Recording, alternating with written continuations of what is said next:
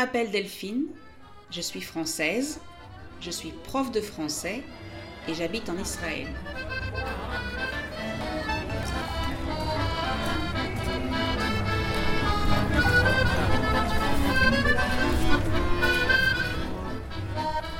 Je veux vous aider à parler mieux en français. Mais pour parler mieux, il faut aussi écouter et comprendre. Donc, bienvenue sur le podcast French to Go, un podcast tout en français où je parle de ma vie au quotidien.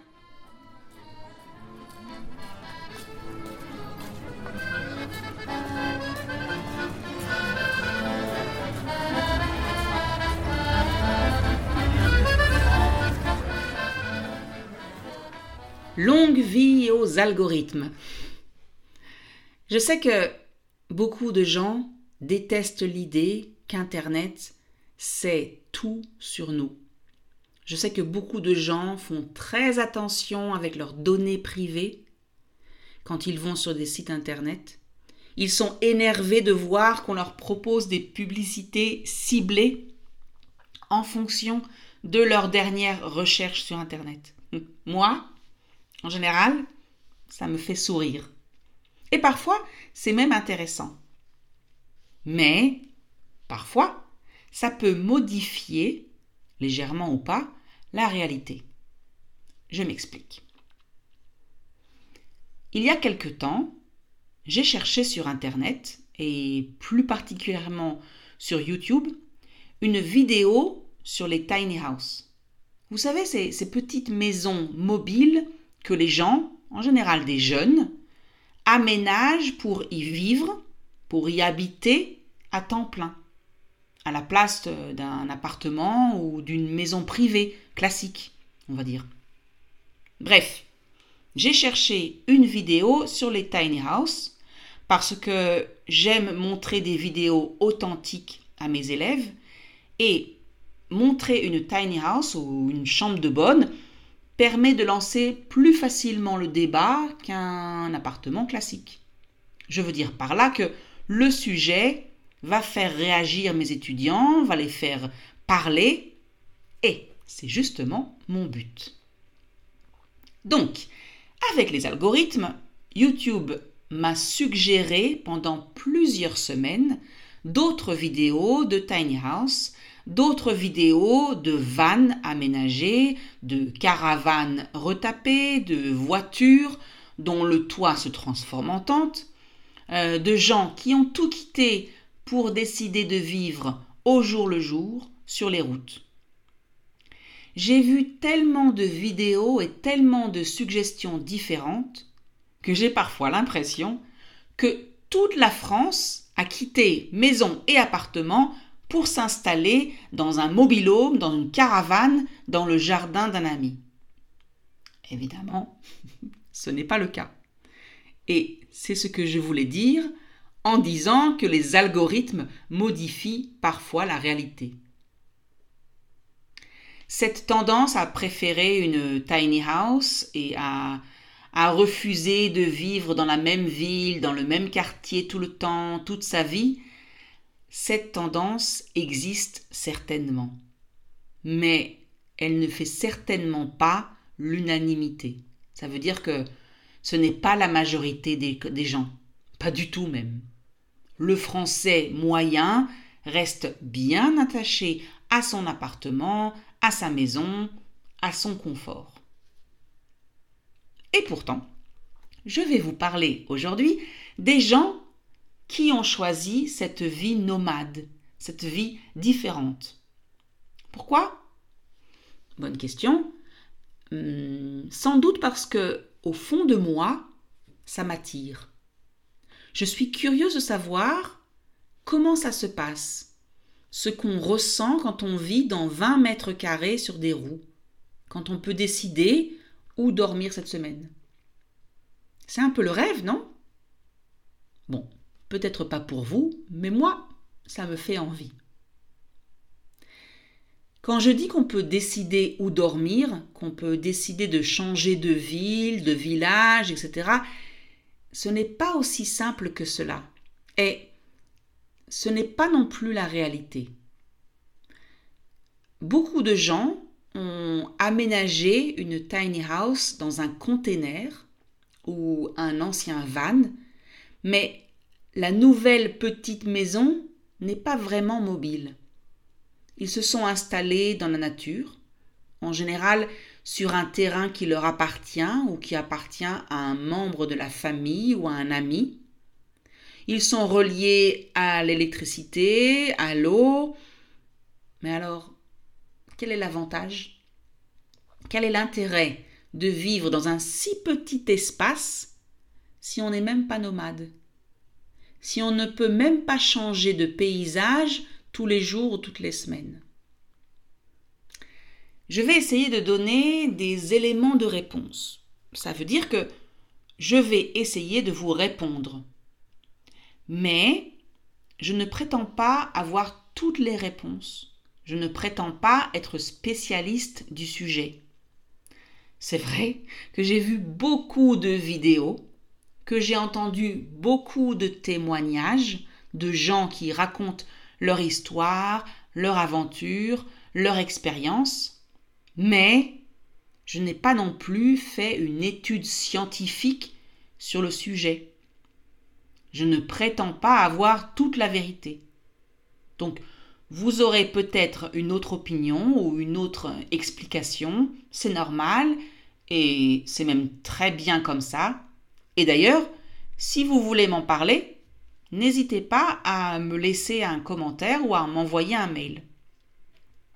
Donc, d'abord, à mon avis, les gens qui décident de faire construire une tiny house ou d'aménager un van pour pouvoir y vivre au quotidien, ces gens-là sont guidés par deux principes.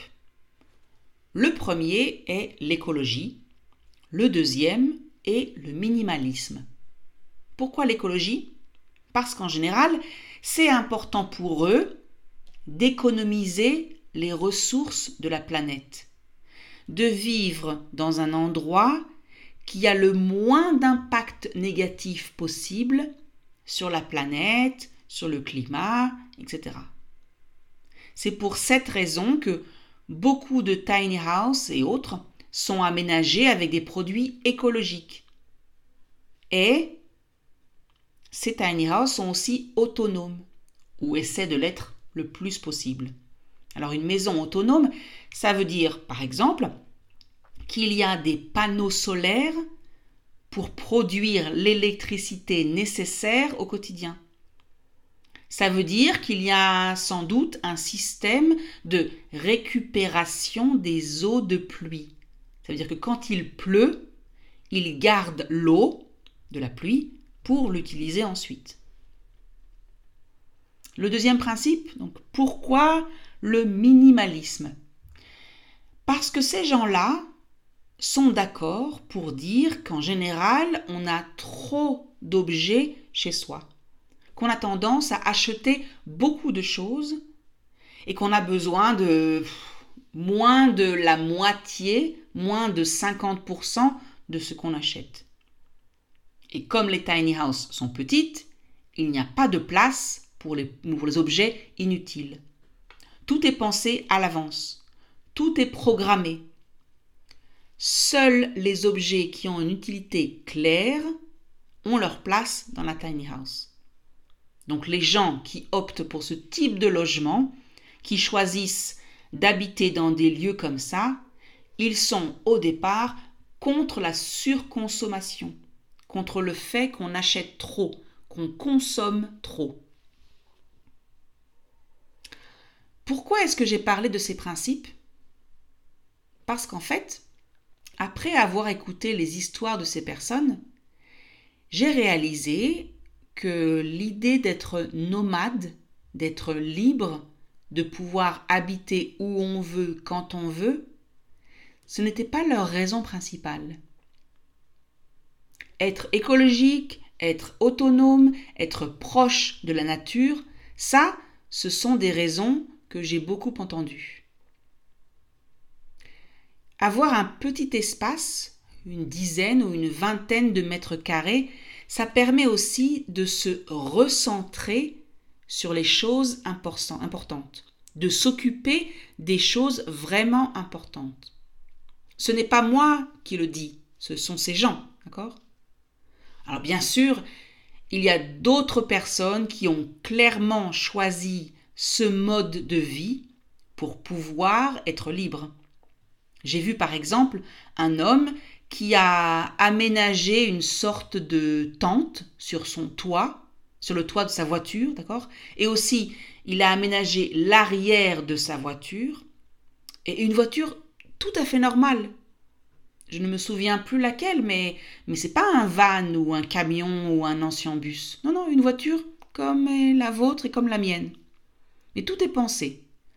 Où ranger ses affaires, où et comment cuisiner, où et comment faire sa toilette, où et comment dormir, en toute saison. Et, comme tout ça est dans et sur sa voiture, il peut vraiment décider chaque jour où il veut dormir.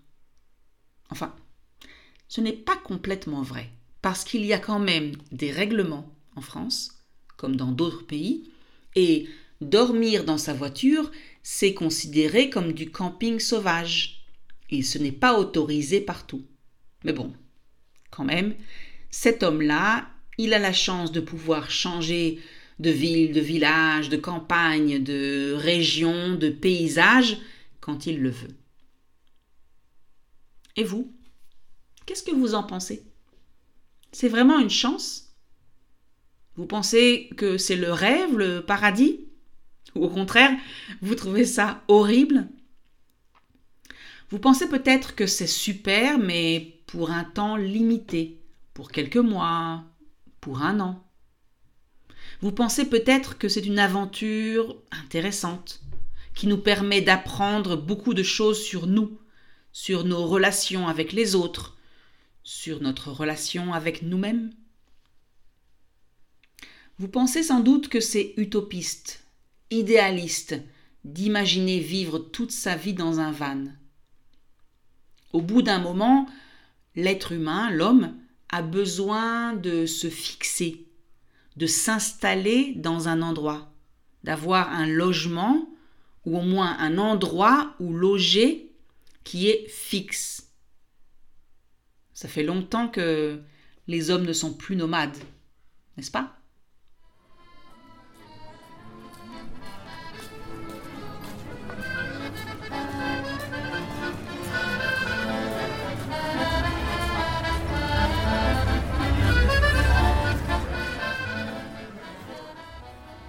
Et voilà, c'est fini pour aujourd'hui.